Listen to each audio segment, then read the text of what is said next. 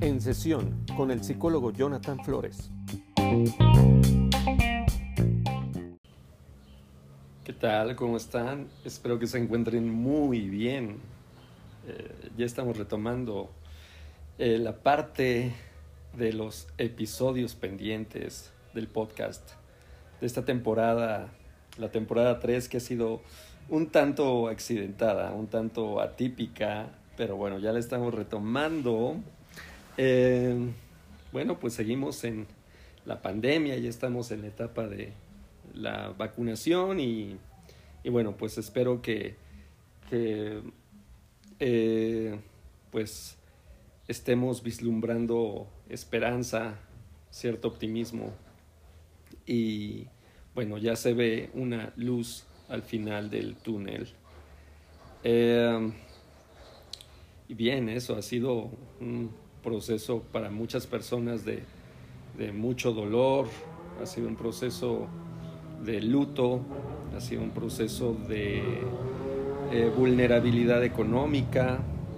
Entonces, eh, de verdad espero que pronto las cosas se acomoden, pronto pueda estar todo en orden y pueda sentir, alcanzar el consuelo, eh, la paz, la tranquilidad que necesitas. Y obviamente, pues espero que este tipo de cosas eh, te vayan a, a, servir, te vayan a ayudar, te puedan brindar un poco de esperanza, un poco de consuelo. De hecho, el próximo miércoles voy a estar dando una, voy a empezar a dar un curso abierto. Eh, esto está genial porque eh, hago las transmisiones en Facebook Live y entonces esta vez voy a dar nueve sesiones que se llama el curso Acompañantes.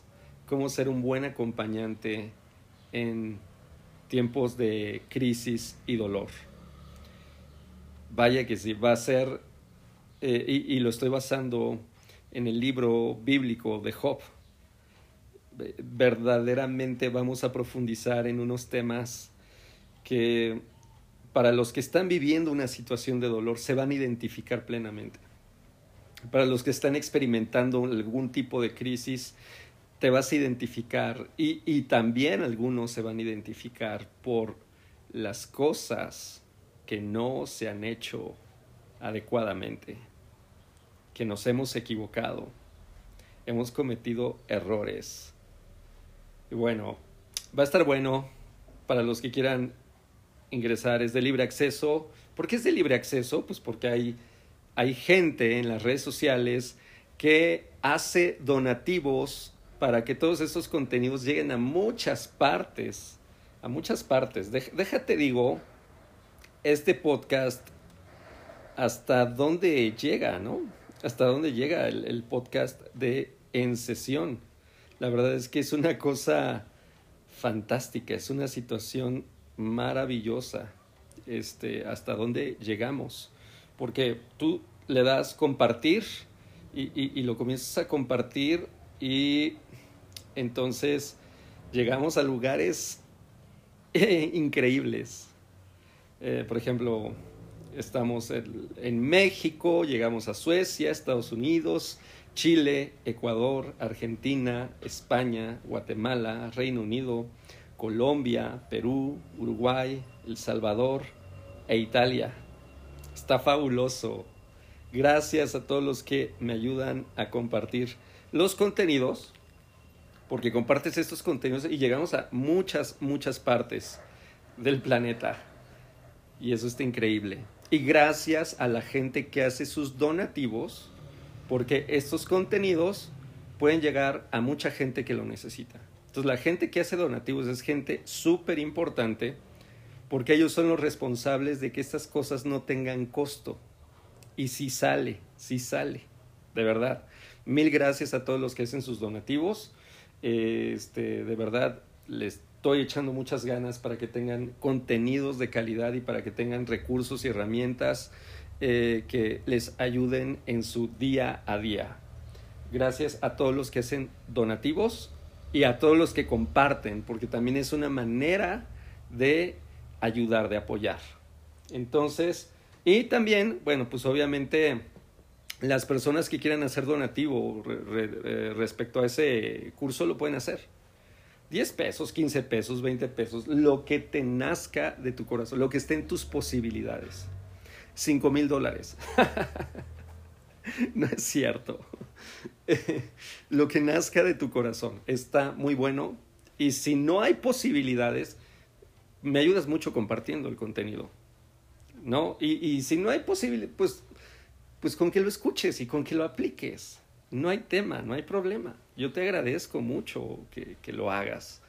Em, bien, entonces, eh, obviamente las personas que quieren una constancia con valor curricular, eso sí tiene un costo. La emisión del trámite son 150 pesos, pero 150 pesos entre nueve sesiones. Em, ¿Te imaginas? 150 pesos entre nueve sesiones más o menos 17 pesos. 17 pesos la sesión.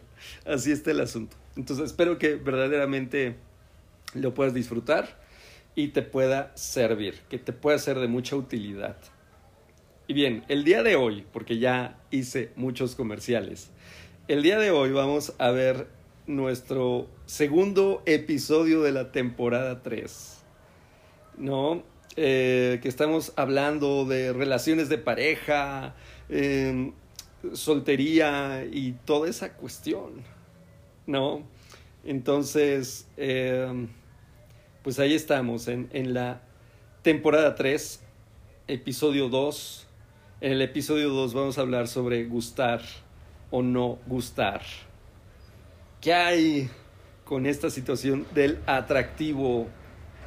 Lo que nos hace atractivos. ¿Somos atractivos o no somos atractivos? ¿Qué es lo que termina pasando? Entonces, o qué es lo que tendríamos que comenzar a trabajar y lo vamos a ver a la luz de la psicología evolutiva, de algunas investigaciones que se han realizado, qué es lo que gusta, por qué gusta, por qué no gusta, eh, qué hay más allá, somos frívolos, somos superficiales, está mal, por ejemplo, en estas apps de ligue de, de, de Bumble, de Tinder eh, y, y, todas las demás que, que hay, estar dando swipe, este, andar viendo todo esto como si fuera un menú y, y, y, ponerle tache a alguien o ponerle paloma a alguien. ¿Es, ¿Esto qué es? ¿Esto es frívolo? ¿Esto es superficial? ¿Está horrible? ¿Está feo? ¿O qué ocurre? Bueno, pues vamos a hablar de todo eso y, y, pues vamos a saber, ¿somos o no somos atractivos? ¿Y de acuerdo a qué? ¿Y, qué es lo que gusta? Y vamos a descubrir que hay un montón de cosas. Porque una cosa es que tú puedes creer que hay algo que te gusta. Tú puedes creer que hay algo que te gusta. Pero no necesariamente esa es la realidad. Tú crees que eso te gusta y en la realidad no te gusta para nada eso. ¿Lo sabías? Quiero que lo pienses. Entonces, no, yo pienso que me, eh, yo creo que a mí me gustan los hombres responsables, atentos, caballerosos, respetuosos. Eh, me encantan este, estas personas eh, estables, así. Y resulta que echas un vistazo a tu historial amoroso y, y, pues has estado derretida por algún tipo totalmente diferente a eso que tú decías me gusta. Y que pues a lo mejor nunca has conocido a una persona así. Porque entonces, ¿qué nos gusta? Bueno, lo que nos gusta, hablando de un principio psicológico, lo que nos gusta es aquello a lo cual estamos familiarizados. Y eso es bien importante. ¿Por qué? Porque quienes nos modelan estos eh, primeros aspectos estéticos, em, estos primeros aspectos estéticos, los, quienes los modelan son las, figuras significativas en la infancia. Papá, mamá, este, amistades, inclusive conforme vamos creciendo, pues vamos eh, teniendo relaciones de pareja. Y, y, se va modelando. Y también la influencia de la cultura, toda la influencia de la cultura, este, lo que es bello, lo que sale en la tele, los artistas, los actores, los cantantes, los músicos, lo que está de moda. Entonces se va forjando, se va formando una estructura estética. Miren, hoy un amigo me hacía la broma de que estamos haciendo videollamada y se aparece el de los tamales o algo así, pero aquí siempre se aparece el de los aguacates. No es posible. Ahí está. Y ahí se queda como media hora. El señor de los aguacates. Se queda como media hora. El señor de los aguacates evidentemente no es nada atractivo.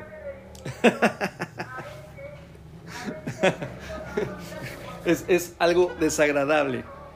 O sea, señor de los aguacates, o sea, ya te tienes que anunciar una vez, o pon un letrero, una cartulina verde. O sea, o sea, nadie quiere acercarse. A nadie le gustan los aguacates. ya, ya sé que a ustedes sí les gustan los aguacates. Pero ahí está, el señor de los aguacates. Pues bien, se fue el señor de los aguacates. y ya pude reanudar, ya pude reanudar el podcast. Bueno, entonces eh, se va modelando, te decía, se va modelando un poco lo que nos va gustando porque vamos formando esquemas, estructuras mentales ah, eh, y estamos un tanto acostumbrados. ¿Por qué? Porque recibimos unas miradas, esas miradas nos vuelven causa de deseo te miran y dicen, ay, pero mira qué bebé tan bonito, qué niño tan lindo. Cuando tienes buenos papás, pues dices, eres causa de deseo, eres muy importante y se va formando una base de la, la base del amor, la base del amor propio y la base del amor como tal, que es el narcisismo primario. Acuérdate, cuando nosotros no procesamos emociones difíciles, no elaboramos, no trascendemos el narcisismo primario, pasamos al narcisismo patológico. Y ahí es donde vamos a tener problemas. Vamos a tener pues fracasos en nuestras relaciones interpersonales porque somos sumamente egoístas, porque solamente vemos para nuestras propias causas, y no alcanzamos a mirar al otro como un otro, sino lo miramos como una parte de mí, ¿no? Como, como mi alma gemela, como la persona que nació para hacerme feliz, como si fuera una herramienta, como si fuera una cosa, como si fuera un objeto del cual puedo disponer y del cual me puedo satisfacer. Y ahí vamos a tener problemas. Pero cuando nosotros trascendemos el narcisismo primario, nosotros hemos aprendido a dar hemos aprendido a saber que existe un otro que es ajeno a nosotros y, y que no necesariamente soy la última Coca-Cola del desierto. Sí, tengo mis cualidades, tengo mis situaciones, pero también necesito aprender a cuidar del otro, respetarle, tratarle bien, tratarle con amor, tratarle con cariño. Que no te das cuenta que la persona que te maltrata, que te lastima, que te hace daño, que se porta de las peores maneras contigo. Está experimentando el goce de saber que puede ser lo peor y puede entregar lo peor de sí para ti y que aún así puede recibir el mejor de tu amor.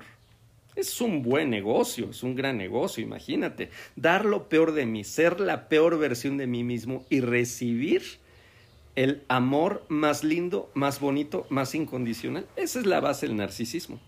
Voy a dar lo peor de mí, voy a hacer nada por el otro y el otro me va a dar lo mejor de sí para mí. Es una persona que ha trascendido el narcisismo, pues es una persona que dice, no, yo tengo que aprender a respetar, tengo que aprender a no maltratar al otro ¿Por qué? Porque le aprecio, porque le quiero, porque le valoro, porque le admiro, porque no quiero que se sienta mal. Entonces he alcanzado a comprender que me importa el otro, no nada más que el otro es una herramienta o es un beneficio para mí. Entonces, bueno, pues ahí. Entonces, ¿qué sucede cuando los papás nos, em, nos comienzan a tratar con ambivalencia? Son fríos, son negligentes. Eh, los papás son fríos, son negligentes, son descuidados con nosotros, eh, son hostiles, nos insultan y entonces nosotros aprendemos a mirarnos de cierta manera. Estamos acostumbrados a ser despreciados, a sentirnos culpables, a sentirnos, a no vernos bien, a sentirnos torpes, a sentirnos insuficientes, a sentirnos humillados. Entonces, cuando conocemos a alguien que nos trata bien, que nos trata con respeto, con cariño, con amor, pues nosotros decimos, ¿y esto qué es?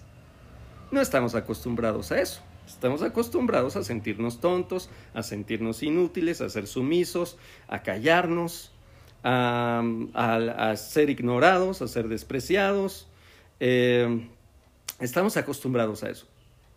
Entonces, cuando viene alguien que nos trata así, pues decimos, es que esto sí es amor. ¿Por qué? Porque hace clic con mis experiencias tempranas.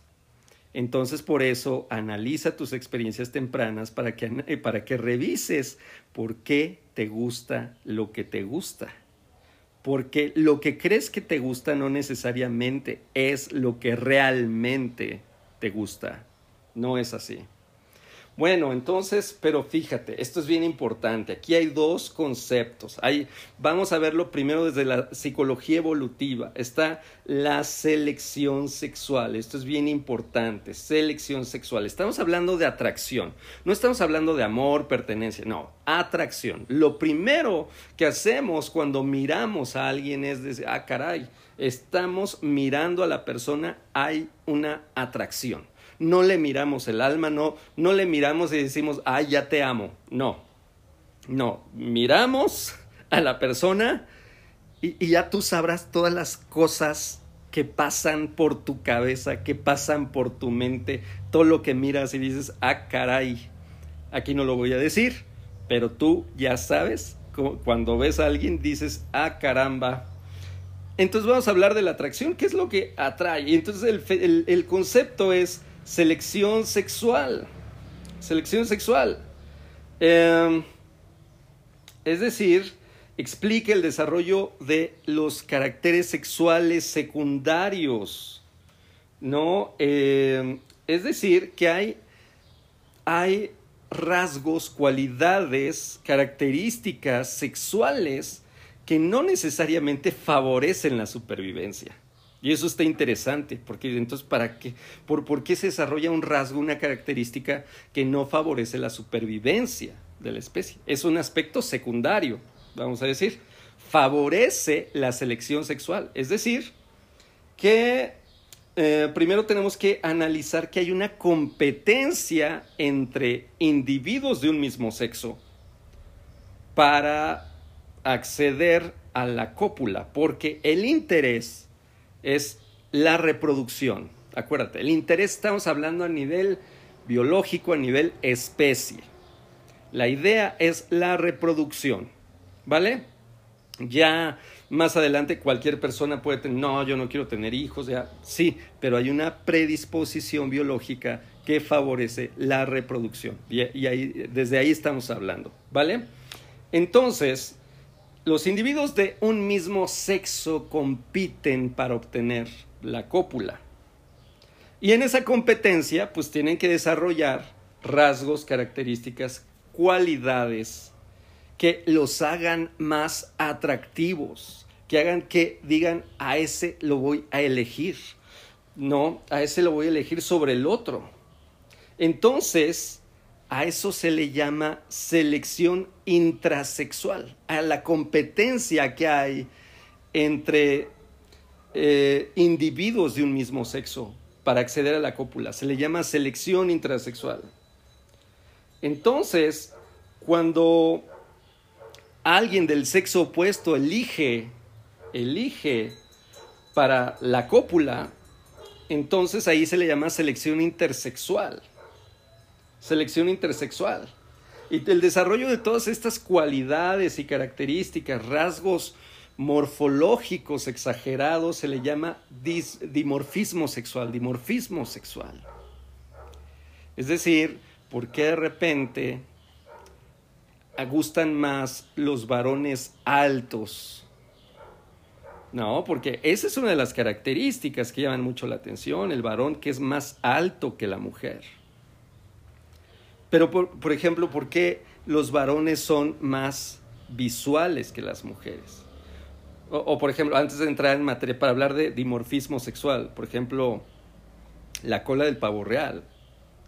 Extender la cola de esa manera eh, para, para cortejar, para competir, ¿no? Y extender la cola del pavo real es llamar la atención es cortejar, es acceder a la cópula. Pero es un riesgo, porque mientras estás extendiendo la cola, pues estás siendo una presa fácil para que venga un depredador y te acabe. Entonces, eh, por eso es bien interesante esto. Vean el peso que se le da a la reproducción, a la supervivencia. Arriesgo mi vida con tal de acceder a la cópula. Hay algunos que viven así. bueno, entonces, eh, ya hay esa competencia, esa competencia, y vamos a decir, eh, obviamente por el tema de, hay, vamos a decir, hay costos evolutivos. ¿Por qué de repente el hombre va a mayor velocidad y la mujer va a menor velocidad? Y aquí hay dos tragedias. Imagínate el hombre que hace una tremenda inversión de tiempo, de esfuerzo, de recursos en acceder a una pareja, en salir con una persona, seis, siete, ocho, nueve, diez meses en salir con una persona, haciendo inversión de recursos, haciendo esfuerzos, y que de repente te digan, es que nada más te quiero como amigo. ¡Pum! Puede ser trágico, para esta persona por todo el tiempo perdido, por toda la inversión realizada. Entonces, eh, por eso el varón pretende ser, eh, ir a mayor velocidad. Dime qué quieres ahora, si quieres algo o no, y, ya no tengo tiempo. ¿Por qué? Porque no quiere verse en una situación en donde he perdido demasiado y es algo trágico. Pero del otro lado hay una razón de ser para que la mujer sea más selectiva, para que vaya más despacio, porque es una situación trágica también. Imagínate que de repente accedes inmediatamente a este varón y accedes inmediatamente y de repente e, ese es el gran lío que ocurre con, con estos, eh, con estos fenómenos de las chicas que quedan embarazadas y el hombre no se quiere hacer cargo. El hombre no apoya en la crianza. El hombre no apoya económicamente. El hombre se va.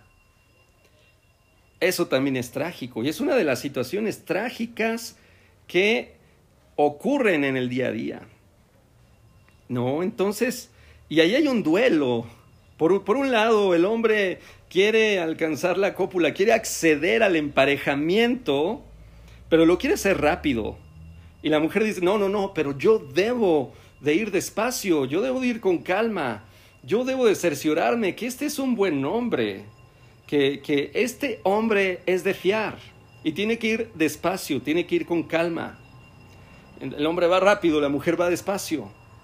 Y entonces, ¿qué, qué se puede hacer? Pues aquí hay una lucha. Porque de repente lo que hace el varón es decir, pues voy a fingir, voy a fingir ser un buen hombre. Y entonces me transformo en un farsante y engaño y doy señales de responsabilidad, de madurez, de esto, de aquello. Y después que ya que conseguí lo que quería conseguir, me quito la máscara y ¡pum! ocurre la tragedia, ocurre eso. Entonces, ¿qué es lo que gusta en el, qué es lo que hace atractiva a una persona? Bueno, para las chicas, los hombres altos. Las chicas, mm, sí, los aspectos visuales son aspectos secundarios. Que sí, que sí está guapo, que sí. Eh, eh, lo que pasa es que la visión de las chicas, la visión estética de las chicas es un tanto más abstracta. Las chicas pueden mirar a un varón y decir, es muy lindo, es muy inteligente, y entonces la belleza es más abstracta, es una visión más abstracta. El, el, varón es más visual, el varón es, oye, mira su cuerpo, mira el cabello, mira los ojos, mira las piernas. Pero el hombre termina siendo, desarrollando una estética parcial. Si, por ejemplo, tiene bonitos ojos la chica, pues puede decir, está guapa. Si la chica eh, le gusta la cadera de la chica, puede concluir, está muy hermosa esa chica, a partir de, de un rasgo, de una característica, puede generalizar. Entonces el varón es más visual, el varón suele ser de esa manera eh, y generalizar la belleza, porque solo lo parcializa. Ve un aspecto y a partir de ese aspecto generaliza. Entonces, eh, pero el varón va a ser, se va a centrar más en aspectos físicos. Entonces, no, pues que si quiero atraer a alguien, y, también les digo, para ser atractivos, desafortunadamente, en la actualidad, la farsa es un elemento crucial. Engañamos. Que si me pongo una faja, que si el maquillaje, que si los filtros, que si me tomo unas fotos eh, desde cierto ángulo, que si edito las fotos de cierta manera, eh, y de repente ha sucedido que mucha gente dice, conocí a alguien a través de las redes sociales y me encantaba. El día que me encontré con la persona dije, ¿y esta persona quién es? Pues nada que ver porque engañamos a partir de ahí. Entonces engañamos y, también dentro, y me hago una cirugía y me hago acá y me hago el otro. Entonces de repente, eh, acuérdate, estos elementos los elementos de la farsa son elementos cruciales. También nosotros podemos engañar usando filtros, usando las mismas situaciones y no, yo soy súper responsable y soy súper buena onda y atento, fiel, leal y ¿se dan cuenta?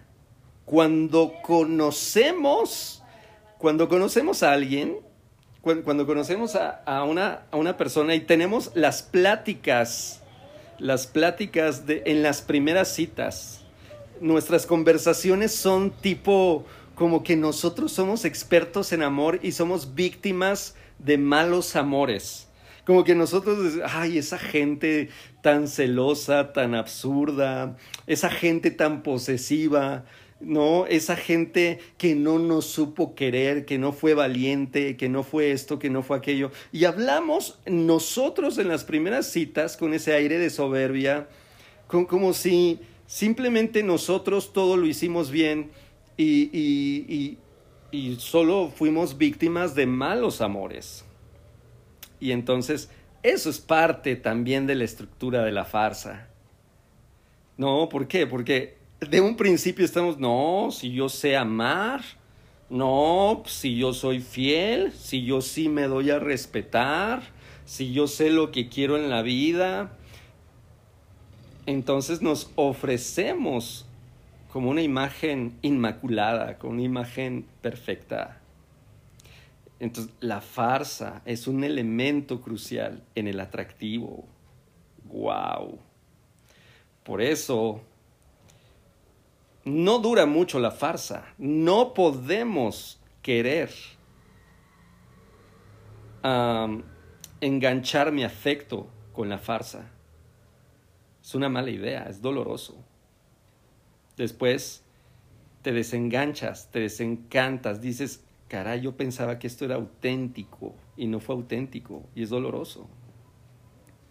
Por eso el amor opera no en la apariencia, no en la farsa, No, en el atractivo físico, que es importante. Escuchen el episodio anterior. Es importante el atractivo físico, pero no es lo más importante. El amor opera más allá de la farsa, ya en nuestra autenticidad, ya con nuestras complejidades, con nuestras oscuridades.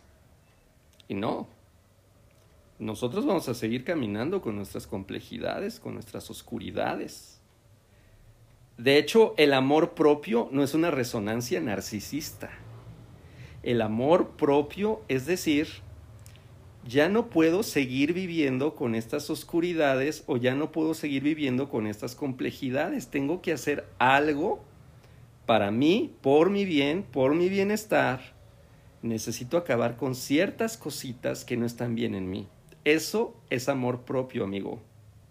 Lo otro de, no, soy una chulada, soy un ángel que nadie ama, que nadie valora, que nadie quiere y soy víctima de los malos amores. Eso no es amor propio. Eso es narcisismo, eso es victimismo. Entonces decir, no, pues es que yo soy una persona egoísta, suelo ser una persona desagradable, suelo ser un tanto obstinado en esto, suelo ser eh, poco empático en aquello. Tengo aspectos que son desagradables, que no están bien. ¿Qué voy a hacer con eso? Eso, amigo, amiga, eso es amor propio. No lo olvides, eso es amor propio. Entonces los varones somos más visuales, las chicas se centran más en el estatus, la estabilidad económica, que el varón sea inteligente, que el varón sea responsable.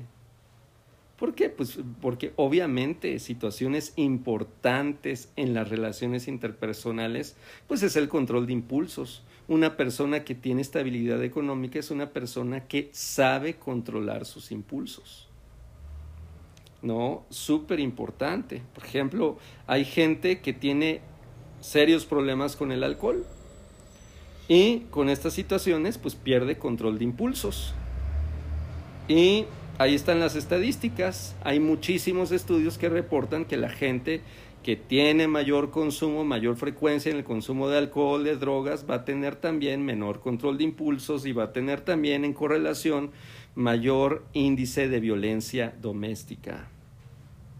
Va a haber discusiones más airadas, va a haber situaciones de violencia. Cuidado con eso. ¿Qué tan atractivo eres? Procura verte bien. Procura verte bien. Procura lucir bien. Procura oler bien. Pero, pues sí, para atraer en una primera instancia. ¿Por qué no comenzamos a atraer desde la autenticidad? ¿Por qué no trabajamos aquellos aspectos en donde tenemos que fingir, en donde tenemos que ser un tanto farsantes? Deja de maquillar, deja de ocultar, deja de fingir. ¿por qué no comienzas a trabajar esos temas de autoestima, de amor propio?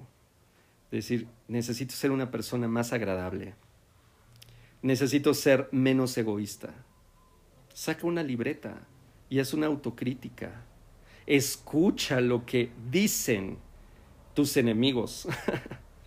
Escucha también la voz de la gente que te conoce, que te ama, que te quiere, escucha eso y analiza. También escucha las voces críticas cuando hay alguien que te diga, oye, creo que ya estás engordando, creo que no te estás viendo bien, creo que te estás descuidando, creo que es hora de hacer algo por ti. Oye, ya deberías de atenderte ciertos problemas de salud. Por ejemplo, ¿no? Entonces, creo que ya necesitas trabajar en el aspecto de lealtad, en el aspecto de paciencia, en el aspecto de sabiduría. No nada más vamos a fijarnos en aspectos em, físicos, no nada más vamos a fijarnos en aspectos físicos, vamos a fijarnos también en integridad. Busquemos eso. Piénsalo. Piénsalo. Analízalo. ¿Qué te está volviendo atractivo? Porque obvio, puedes ser una persona muy atractiva, pero si no tienes volumen social, y ojo, eh, que estamos en tiempos de pandemia, no es para que tengas mucho volumen social y hay que evitar reuniones, pero, pero bueno, necesitas mostrar tu belleza, mostrar tu seguridad con valentía.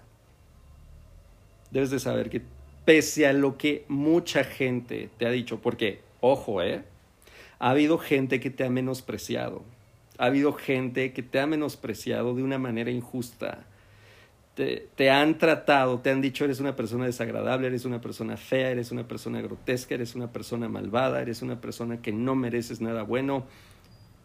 Pudo haber sido papá, pudo haber sido mamá, pudo alguno de tus hermanos, pudo haber sido algún familiar, pudo haber sido alguna expareja que te minimizó, que te hizo sentir como una cucaracha te hizo sentir como un bicho, como alguien indigno, como alguien de lo peor. Necesitas hacer una reconciliación contigo mismo. Reconcíliate. No eres eso. No te quedes ahí. ¿Qué tal que la imagen que tienes ahora es solo resultado? La imagen que tienes ahora física y la manera en que te sientes ahora mismo es resultado de una sumisa obediencia a ese menosprecio de esa persona significativa. Creo que ya es tiempo de desobedecer. Desobedece. Mírate en el espejo. Necesitas decir, yo no voy a hacer aquello que me condenaron hacer. Es un trabajo, reconcíliate. Requieres ser quien tú quieres ser, quien anhela ser. Reconcíliate. Reconoce los aspectos buenos, agradables, bellos. Si tú eres amigo, si tú eres familiar, si tú eres pareja de alguien, ayúdale a esa persona auténticamente a que reconozca lo bueno que hay en esa persona. Hay que hacerlo. Eso ayuda muchísimo. Así que piénsalo. Te veo la próxima semana en un capítulo nuevo.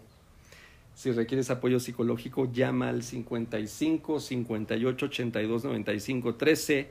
Contáctanos en redes sociales, contáctanos en YouTube, en Instagram, en Facebook, eh, en nuestras fanpage Contáctanos, somos muchos psicólogos y damos terapia en línea desde antes de la pandemia. Piensa todo esto. Ten buen ánimo.